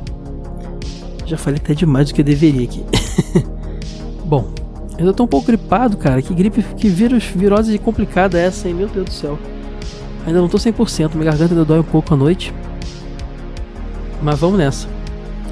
Ah, como eu dizia, episódio 14 do Enduro, começando pelo comentário do Marquinhos, Marcos Pereira, ele comenta. Marquinhos, que inclusive devo agradecer muito ele e sua esposa Camila, que foram me buscar na rodoviária, que passaram o dia comigo lá, o primeiro, primeiro dia em São Paulo. Fomos pra Liba comer, fizeram companhia, depois fomos pro evento. Dois amigos muito queridos. Começaram como ouvintes e se tornaram meus amigos. Que eu tenho um carinho absurdo. Beijo, Marquinhos. Agora eu vou ler seu comentário. Fala Super Sodas da Velocidade. Já começamos como? Enduro? Bem, não cheguei a jogar, infelizmente, mas fui falar com quem teve essa experiência, ou seja, meu pai. E ele descreveu como o Floyd e o Caio, a dificuldade uh, com o passar das fases lhe dando a sensação de que tudo está ficando mais difícil. A dirigibilidade, a visão e outra, podia frear no enduro? Ele falou que não tinha testado. Então, tudo, eu também descobri estudando pra esse cast, cara. É muito doideira. Se botasse pra trás, freava, mas ninguém testava isso. Uh, ele continua aqui. Cast gostoso demais. Curtinho como um lanchinho da tarde. Continuem. Uh, continuem, tragam novidades, curiosidades e, jogo, e jogos também. Vida longa super soda, bora acelerar esse carrinho. Marco Velho. Obrigado demais, Marquinhos. Forte abraço. Fez referência ao meme do Marco Velho. Quem lembra do, do Marco Velho? Se você lembra, você é um velhinho da internet. Se você não. Se bem que não é tão antigo assim, né? Ah, bom, não sei. Comentário do grande Edwin Markstein Zimmerman, o cara das plantas, dos animais aí. O, o Edwin, ele é como se fosse, sabe, no Senhor dos Anéis, no universo de Tolkien, já que a gente tá no episódio de Golden Axe. Ele é aqueles magos. É, acho que era, era, era, era, o castanho, né? Tinha o, o, o, mago que até parece no Hobbit, eu não lembro o nome do mago, mas era o castanho, que tinha o cinzento, né? O Gandalf, depois ele vira o branco. Saruman é o branco, ele vira o branco depois. Tinha o Castanho, que era um mago que era tudo, tudo meio que vivia numa simbiose com a natureza, ele se comunicava com os animais, tinha plantas nascendo da, da roupa dele, assim, ele era bem ligado à natureza. O Edvin é isso aí, cara. O cara é o cara que vive lá no interior de São Paulo, fazendo pão, alimentando os passarinhos, planta, plantando, o cara manja das plantas. Ele é já o sábio. totalmente interligado com a natureza. Grande Edvinho. Meu, meu, meu objetivo futuro é, é, é ser como Edvinho. Você vê que Edvinho tá jovem ainda, não é tão mais velho que eu, não. Ele comentou: Fala Caio, acabei de ouvir o Dinotronic sobre Enduro. E rapaz, bateu uma nostalgia muito boa. E o engraçado é que não foi de eu lembrar do game, porque sempre que posso brinco um pouco com o Atari no, no modo emulação. A lembrança boa foi de apresentar o jogo para um amigo ou parente explicar como é a jogabilidade, a história e o objetivo. Atari era difícil para muitas pessoas, principalmente porque não existia ainda o conceito de interagir com algo numa tela para a grande maioria. Mas o Enduro é um jogo inclusivo. Ele permite que, o, que os piores jogadores possam se divertir por um tempo, sem uma punição imediata. Mesmo que você bata o carro, sempre é possível jogar por pelo menos um dia o que dá uma partida de 3 minutos e 40 segundos. Cronometrei, pode testar. Me diga aí, de bate pronto, qual jogo permite que até mesmo pessoas de idade e sem nenhuma interação com o videogame pudessem usar pouquíssima coordenação? O Mush, o Manch, perdão, em forma de alavanca e um único botão pudesse se divertir. Ah, ele, ele continua aqui. E era realmente um jogo inteligente, com uma história que tinha relação com a proposta e várias sacadas bacanas. Tenho um carinho enorme pelo Atari, foi meu primeiro console, e existe todo um universo que vai além do hardware de jogos. Locadoras, histórias bacanas e um novo mundo se formou aos meus olhos e do mundo dos jogadores. A responsabilidade de hoje é estarmos conversando por aqui e amarmos videogame é total do Jurássico Atari 2600, isso é verdade. Aí ele bota aqui, com todo o respeito que tenho ao telejogo, Pong e derivados, e o bom inovador Odyssey. Na verdade, mas eu entendo, Edwin, o Atari foi fenômeno na época, não tem jeito. Por favor, faça mais episódios sobre o bom e velho Atari. Farei, Edwin. E se precisar de consultor de qualquer informação a, re a respeito, é só chamar. Abraço, meu irmão. O Edwin troca ideia comigo direto no Instagram, então ele já é meu consultor para muita coisa além disso, né, cara? Vira e mexe, ele me dá uns toques de produção de conteúdo, ele trampa com isso e tudo mais, de, de mídias sociais e tal. Ele é, ele é fera. Quando eu falo que ele é sábio, não é zoeira, não. Abraço, Edvin. Obrigado aí pelo comentário. Volto sempre. Comentário do Mandruva agora. Fala Caio e galera sodástica, de boas. Então, nada de puxar o controle para trás. Empurre para frente e acelera esse V8. É, lembro quando jogava com os amigos e era uma festa porque ninguém queria passar o controle. E quando passava era uma briga. Agora sou eu, não sou eu, é minha vez, você já foi, é minha. Ele bota aqui. Mas todos vibravam para ver uh, quantos carros cada um passava. Fora Enduro, tínhamos os cartuchos do Space Invaders e River Raid. Ah, você pode apostar que os dois vão ter episódios aí. Inclusive, Space Invaders é, merece urgente porque é um jogo super importante para a história dos videogames aí. Uh, diversão garantida, ele bota. Parabéns pelo ótimo trabalho, você é soda. Obrigado, Mandruva. Obrigado mesmo pelo carinho e por estar sempre aí comentando. Volte sempre. Ó, o grande Rafael de São José do Rio Preto também está presente novamente. Ele comenta: mais um cast que leva a gente para a época de sentar no chão e ficar paralisado com uma coisa tão simples, que deixava tão encantado. A simplicidade do Enduro diverte demais. É um jogo que me traz lembranças únicas foi o primeiro console que meu pai comprou para mim, ou para ser mais claro, para ele. lembro de ser uh, momento, lembro de ser o momento que jogamos juntos e rimos sozinho. Coisa que só tive novamente quando tive o Super Nintendo e meu pai gostava de jogar Side Pocket e Super Star Soccer Deluxe. Side Pocket é muito jogo de pai. e alugávamos a era, uh, não, e alugávamos e era um momento único que via meu pai se divertir. Hoje, com a correria do dia a dia, entro às 6 na academia e saio às 9. Ele fala 6 e 6 da manhã, tá, gente? E sai 9 da noite. Não tenho o mesmo contato com meu pai, e esses momentos, por mais que às vezes você esqueça, é muito bom relembrar. Hoje temos poucos momentos assim, com a família, amigos, em um mundo onde é tudo corrido, todo mundo, tudo muito descartável, esses momentos têm que ser mais vividos. Verdade, Rafael, concordo. Vida longa ao Super Soda, muita força e energia, Caio. Obrigado, Rafa, muito obrigado pela força de sempre, tá? Continue aí conosco nos comentários. Mais um aí que tá sempre presente é o Caio Fernando, meu xará. Ele comenta: Poxa, que bacana! Joguei muito Enduro no meu Atari Clone, também na casa de um amigo. Esse é um dos melhores jogos de Atari, na minha opinião. Tá juntinho ali de Pitfall. Ah, Pitfall tem um carinho muito grande, Caião. É o pai, assim, praticamente dos plataformas como a gente conhece hoje, né? E vocês sabem que eu tenho uma relação com jogos de plataforma muito, muito forte. Então vai rolar um episódio de Pitfall e vai ser muito caprichado, assim. Vai ser feito com muito carinho, como todos os outros, mas Pitfall tem um negocinho a mais. Ele continua aqui, ó. Aliás, perdão. Aliás, um episódio com os melhores jogos de Atari seria show, hein? Ah, pode ser também, né? Acho que é uma boa. Depois a gente pode aprofundar nos jogos, né? Fazer um. Você me deu até uma ideia de uma, uma série aí, tipo, biblioteca do não sei o que lá. A gente mencionar os jogos mais. É porque quando chegarem no 16 bits, 32, vai ficar complicado. O volume de jogo é muito grande, né? Mas a ideia é boa, Ô, oh, Caião, vou, vou estudar essa possibilidade aí. Continue aqui com a gente nos comentários sempre, tá, meu xará? Forte abraço. Uh, olha, ele tá com. Esqueci, o Caião ele usa o avatar de, da Samus Aran do Metroid. Será que isso aí. Eu solto algum spoiler aqui sobre isso? Melhor não, né? Deixa rolar. Valeu.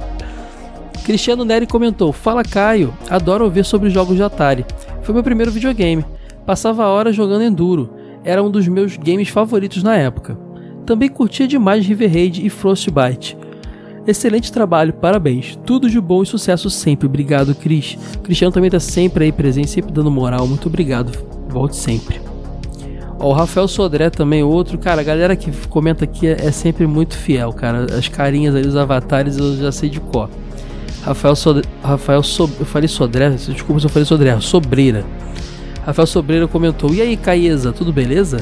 Episódio curtinho para dar aquele aceno de nostalgia pra veiarada, hein? Enduro foi um game que joguei pouco. Minha fase de games foi a partir do Master em diante. Conheci ele tardiamente com um amigo que tinha a linda maletinha de madeira do Atari. Nossa, é muito, isso é um item incrível. Com um console e aqueles cartuchinhos com chaves que, vo uh, que você combinava para acessar dois ou quatro jogos diferentes. Esses cartuchinhos, inclusive, eu não sei se, se teve outra fabricante, mas eles eram da ah, me deu branco agora. Dactar, lembrei. O Dactar era um clone de Atari que vendia, vinha com esses cartuchinhos chaveados, né? E era, sinceramente, eu nunca aprendi a, a sequência certa para liberar os jogos. Eu ia na sorte e torcia para entrar o jogo. Inclusive eu tenho acho que uns 3 ou 4 aqui cartuchinhos desse tipo.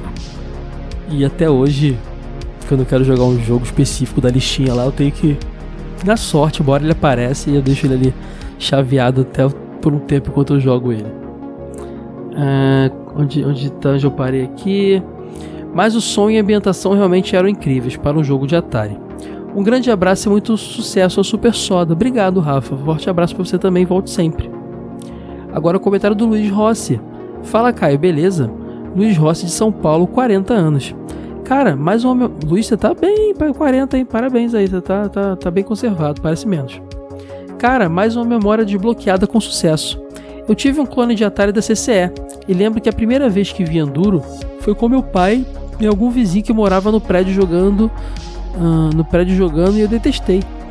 Na verdade, o barulho do motor me deixava irritado e com medo, afinal eu devia ter uns 5 ou 6 anos na época. Só fui jogar Enduro mesmo algum tempo depois, e é bem dizer, nunca mandei bem. Quanto ao episódio, foi demais como sempre. PS1, acho que um dossiê Activision cairia bem, hein? Ah, você pode apostar, ô Luiz, que a gente já fez um, alguns episódios aqui. A gente fez o episódio A Origem dos Videogames, né? A gente fez o episódio de locadores, eu quero fazer de fliperamas também, quero fazer um episódio da Atari, depois fazer um do Crash dos videogames. E aí depois eu quero fazer episódios da Nintendo, né, que é, é o retorno dos videogames ao mainstream. E a partir daí eu quero falar de grandes empresas. Aí vai vir Sega e tudo mais, e é óbvio que a Activision vai ter o seu episódio. Konami, Tecnos, uh, entre outras, vão ter Capcom então vão ter seus episódios e tal. Depois eu tenho vontade de falar sobre os consoles em si também. Talvez fazer episódios sobre a geração. Ah, tem muita coisa legal que dá para abordar aqui, ô Luiz. É, no Dinotronic eu não quero ficar preso a review de jogo, apesar de ser, ainda ser a grande maioria do conteúdo que eu faço. Eu quero falar de hardware, de indústria e de história também. Então, é, vai rolar, pode apostar. Tectoy, pô, episódio Tectoy vai ser lindo. Uh, ah, PS2. Uh, outra dica de tema poderia ser sobre o filme do Tetris. Lembro que você fez o um episódio sobre o jogo no, fa no falecido jogo velho. Creio que falar do filme hoje seria bem legal. Pois é, cara, é, é, assim, eu gostaria de um dia fazer remake daquele episódio de Tetris, né? É porque por motivos óbvios, perdão, por motivos óbvios hoje em dia, quando eu saí do do jogo velho e aqui no Super Soda eu criei o Dinotronic, eu tô dando prioridade para temas que não foram abordados lá, ou talvez temas que foram abordados muito no início do projeto, talvez, porque muita gente me acompanhou, né? E eu não quero que soe repetitivo para as pessoas. Mas é claro que uma hora eu vou começar a fazer remakes, até porque muitos dos assuntos abordados lá, uh, mais informações saíram. O próprio, Tet próprio Tetris, que é um dos episódios que eu mais me orgulho do jogo velho, teve um filme sobre ele e novas perspectivas vieram. Talvez fazer o episódio do filme seja uma boa, mas será que isso não inutilizaria depois o episódio do Tetris? Eu vou estudar a possibilidade, Luiz. Eu só acho que uma coisa é certa. É... Eu não sei quando que eu vou começar a re refazer episódios. Já, na verdade já fiz, né? O de locadoras, por exemplo, já tinha rolado lá. Eu não sei quando eu vou começar a refazer com força os episódios que já rolaram lá, mas provavelmente o do Tetris vai ser um dos primeiros que eu vou querer refazer. Ah, e continua aqui. Hum, PS3 é um zibo que deu certo. Não podia perder a piada. O PS3 é o console que a piada que deu zibo que deu certo? Pô, essa aí é maldade com o PS3, pô. é, tem, tem um tem uma, um, um, universo de distância de um console pro outro. Eu tenho um carinho imenso pelo PS3. É o console que eu mais tenho mídia física aqui, mais jogos assim. Aí ele termina aqui, valeu, brigadão Luiz, obrigado pelo seu... Adorei suas ideias, Luiz, volte sempre, tá? E para fechar, o Gladson Santana comentou: As corridas são assim, às vezes acabam logo depois da largada, outras a seis, outras a seis voltas, ah, a seis voltas do fim. Ayrton Senna, ele usou uma, uma, uma aspas aqui do Ayrton Senna. Tinha jogado enduro com certeza para ficar frustrado às vezes, ele fala do Senna aqui. Excelentíssimo Caio, sobre o Enduro, não tive a oportunidade de jogá-lo no console Atari. apesar de considerar esse videogame muito interessante. Bastante citado. Ah, já pensei que eu não ia bocejar hoje aqui, mas não deu, no finalzinho uh, bastante citado na história dos jogos eletrônicos. No emulador eu costumava jogar muito outros jogos e procur ou procurava por remakes dos clássicos da Atari. No entanto, não me recordo de ter encontrado algum remake do Enduro. É, não teve mesmo, Ledson. Nem continuação direta, né? Só o sucessor espiritual, como a gente menciona. O que acontecia é que eu jogava esse jogo várias vezes no emulador. E agora, ao ver uma camisa ou desenho relacionado ao Enduro, automaticamente ouço os sons que vocês comentaram, os quais são muito característicos desse jogo, parecendo até que não são do Atari. Gostei, de, gostei desses temas curtos que vocês estão apresentando embora seja difícil acompanhar o ritmo dos comentários, principalmente quando se fala de coisas mais antigas. Caso haja espaço disponível, seria interessante incluir a informação. Se tiver interesse, você poderia jogar em. Isso pode ser útil para incentivar os ouvintes para o CTA Call to Action. Super Soda para todos. Então, Gladson, isso é uma coisa que eu sempre fiz, inclusive no. Uma coisa que eu trago lá do jogo velho, né? E de no final apresentar para as pessoas aonde está disponível, além da emulação, obviamente, determinados jogos. Agora eu admito que alguns episódios eu esqueço de falar disso. Esse foi um deles, provavelmente. É... Mas o do. Go... Perdão, bocejei de novo. O do Golden Axe eu lembro que eu falei, né? Do, do Switch Online lá e tal, das coletâneas da SEGA. Eu acho que falei. Mas tudo bem, de qualquer forma eu vou, eu vou me policiar mais para não esquecer. Porque eu realmente acho essa informação muito importante, Gladson quando a gente apresenta para o pessoal um, um, conteúdo, a gente faz um trabalho de curadoria, né? E muita gente que não conhece ou que quer reviver aquela experiência fica com vontade de jogar ou assistir aquilo logo em seguida. E a gente tem aquela ideia de sempre de não incentivar a pirataria, a não ser que não tenha escolha, né? É sempre bom tentar financiar a indústria, a não ser que seja alguma, algum jogo, algum filme, série, anime ou coisa do tipo que não está disponível para você. Aí, meu irmão, não tem muito o que fazer, né? É, então, realmente estou deixando desejar ao esquecer esse momentinho de é, dicas né, de recomendações, bocejei de novo, perdão, de onde jogar. Cledson, obrigado pela lembrança, pelo puxão de orelha aí. Vou me policiar porque eu, eu, assim como você, acho importantíssimo. Volte sempre, meu amigo. E é isso, gente. Tô com sono, são 1h58 da manhã. Geralmente eu vou até mais tarde editando, até as 4 mas na noite passada eu fui até as 5 da manhã e eu estou exausto. Então, e ainda estou naquele momento de orçar e testar editores, então agora que o Apoia existe, né? Mas até lá estarei eu aqui editando os podcasts ainda. Então, ficamos por aqui. Obrigado pela companhia. Uh, fiquem bem.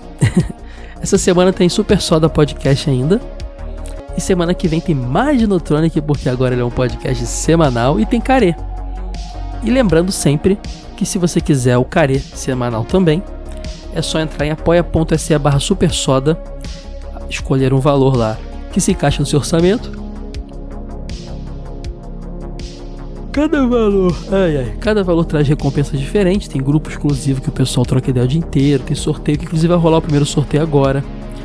Tem podcast exclusivo que eu super hype que já vai sair episódio novo também. Tem muita coisa legal. E você ajuda a financiar o projeto, que está quase batendo a segunda meta. Estamos com 70 e pouquinhos por cento. O Careta quase virando podcast semanal também. Tá bom? Então é isso, ficamos por aqui. Beijão para vocês. Tamo juntasso e tchau, tchau.